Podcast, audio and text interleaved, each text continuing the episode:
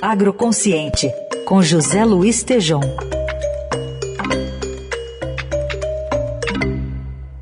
Sete horas e 30 minutos e nesta quarta o Tejon fala da expectativa de líderes no Paraná com a safra de grãos muito acima das expectativas do Ministério da Agricultura. Oi Tejon, bom dia. Bom dia Raíssa, bom dia ouvintes. Expectativa do setor privado é de crescer a próxima safra acima de 300 milhões de toneladas de grãos. Estou numa rodada de visitas e encontros por 10 cidades do Paraná, falando da liderança das cadeias produtivas do agronegócio e da prosperidade para o país, a convite da FAEP, Federação da Agricultura e Pecuária do Estado do Paraná.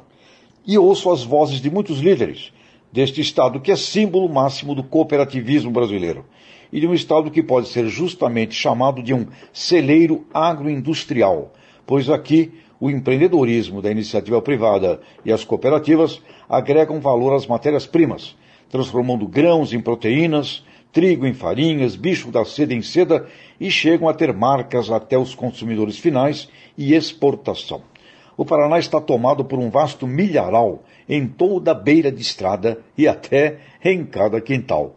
O milho deverá ter recorde de produção nesta segunda safra, o que pode salvar a lavoura perante os prejuízos com a soja por razões climáticas no início deste ano. Mas o mais importante é sentir a coragem e a ousadia de líderes.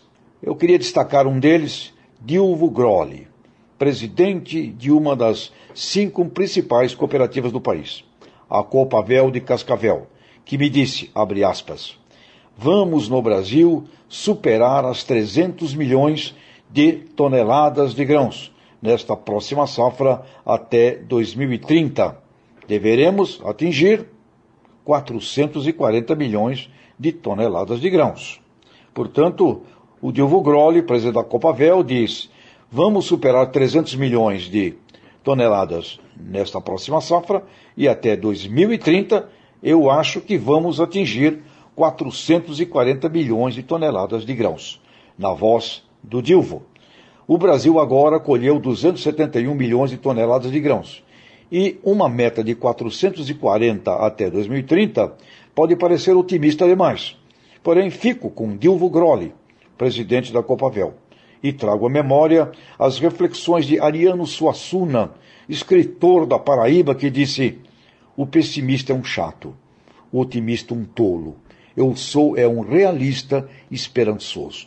Como realistas esperançosos, olhando toda a competência dos brasileiros, tendo em mira o potencial do país para crescer a produtividade onde já atuamos e expandir para áreas abertas e prontas, sem cortar uma só árvore, e levando junto a ciência, agroindústria, comércio, serviço, produtoras e produtores rurais, sem dúvida, mais do que 440 milhões de toneladas até 2030 poderemos realizar.